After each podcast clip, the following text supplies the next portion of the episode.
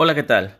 Mi nombre es Freddy Emanuel Ancón Espadas. Actualmente me encuentro cursando el noveno cuatrimestre de la licenciatura en Derecho en la UNIT sede Vista Alegre en Mérida.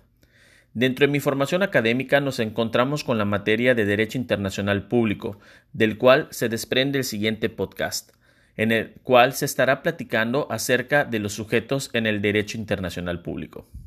Para recapitular, lo visto en sesiones anteriores, definamos que el derecho internacional público es la rama del derecho que se ocupa de las relaciones internacionales entre los estados y sus sujetos.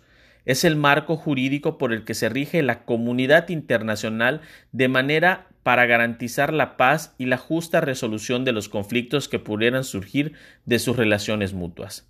Después de que el mundo ha enfrentado dos grandes guerras mundiales, se buscó una manera en la cual los estados puedan convivir en paz y así es que nace este derecho internacional público.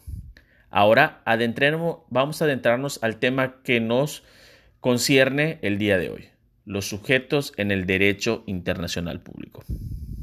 Se consideran como sujetos del derecho internacional público al Estado, a las organizaciones internacionales intergubernamentales, a las comunidades beligerantes, a los movimientos nacionales de liberación y, por razones históricas, también a la Santa Sede Ciudad del Vaticano y la Soberana Orden de Malta. Pero esas se mencionan aparte, precisamente como comenté hace rato, por razones históricas. Son sujetos de este derecho internacional público esas entidades en las que concurren determinadas características, elementos y atributos del sistema. Cuando decimos atributos nos referimos a aquellos propios de un sujeto como pueden ser la capacidad de jus tractum, jus legitioni y locus standi.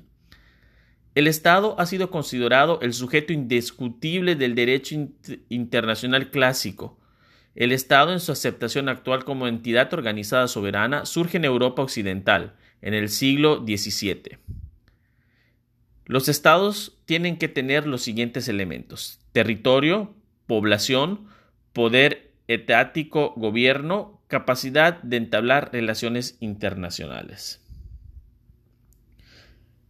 De igual manera, podemos tener como sujetos del derecho internacional público a las organizaciones internacionales intergubernamentales, que son asociaciones voluntarias de estados creadas por un acuerdo internacional dotadas de una estructura orgánica permanente, propia e independiente, encargada de gestionar intereses colectivos y competentes para expresar decisiones jurídicamente distintas a las de sus miembros.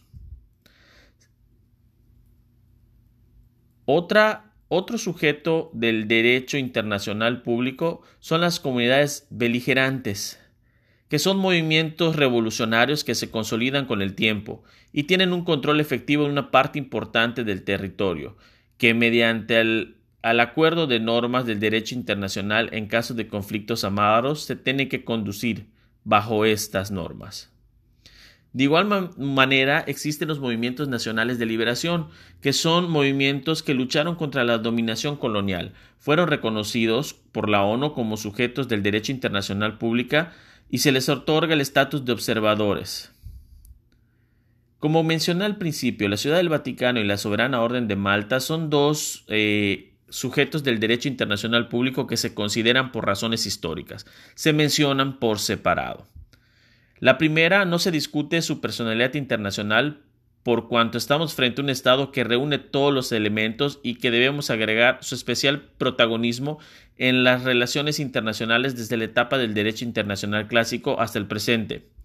La segunda, la Orden de Malta, es contemplada aún sin base territorial por los lazos religiosos con la primera y su importancia y sus propósitos humanitarios que continuaron desarrollando por medio de organismos dependientes de la Orden. Actualmente son muy pocos los autores del derecho internacional público que mencionan estos dos últimos sujetos. Y por último, podemos mencionar al individuo ya que todo individuo que forme parte de un Estado goza de derechos que la comunidad internacional debe respetar. Muchas gracias.